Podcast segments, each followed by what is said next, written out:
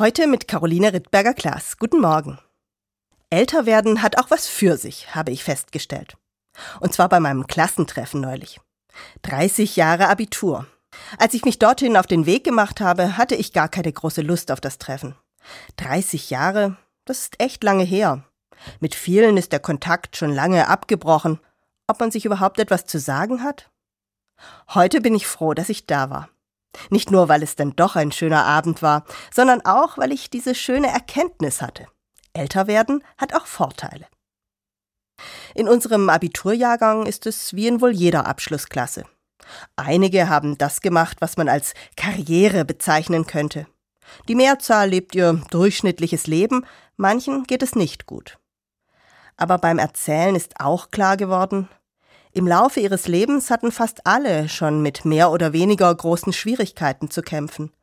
Trennungen, Krankheiten, psychische Probleme, familiäre Sorgen, berufliche Tiefpunkte. Manches ist überwunden, anderes nicht. Und ich hatte den Eindruck, jetzt mit rund 50 ist allen bewusst, dass das zum Leben dazugehört, dass man sich deshalb gegenseitig nichts vormachen muss, sondern offen sagen kann, wie es ist. Die Schriftstellerin und Christin Luise Rinser hat diese entlastende Erfahrung so beschrieben.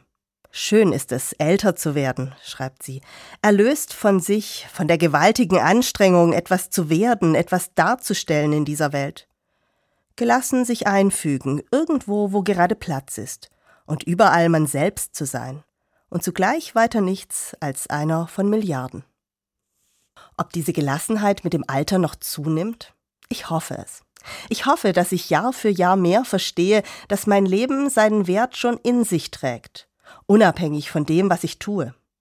Darauf zu vertrauen bedeutet für mich übrigens Glauben. Jedenfalls fühlt es sich gut an, so zu leben, weiß Luise Rinser. Heute fürchte ich nichts, schreibt sie. Heute zeige ich mich freimütig, schutzlos dem Tag und wage mich zu freuen, weil ich lebe, weil ich auf eine Art lebe, die nur ich weiß und kann. Ein Leben unter Milliarden, aber das meine, das etwas sagt, was kein anderes sagen kann. Dies alles, in vielen Worten gesagt, dauert zu fühlen drei, vier tiefe Atemzüge lang, sagt Luise Rinser. Gerne will ich das auch fühlen. Caroline Rittberger-Klaas, Tübingen, Evangelische Kirche.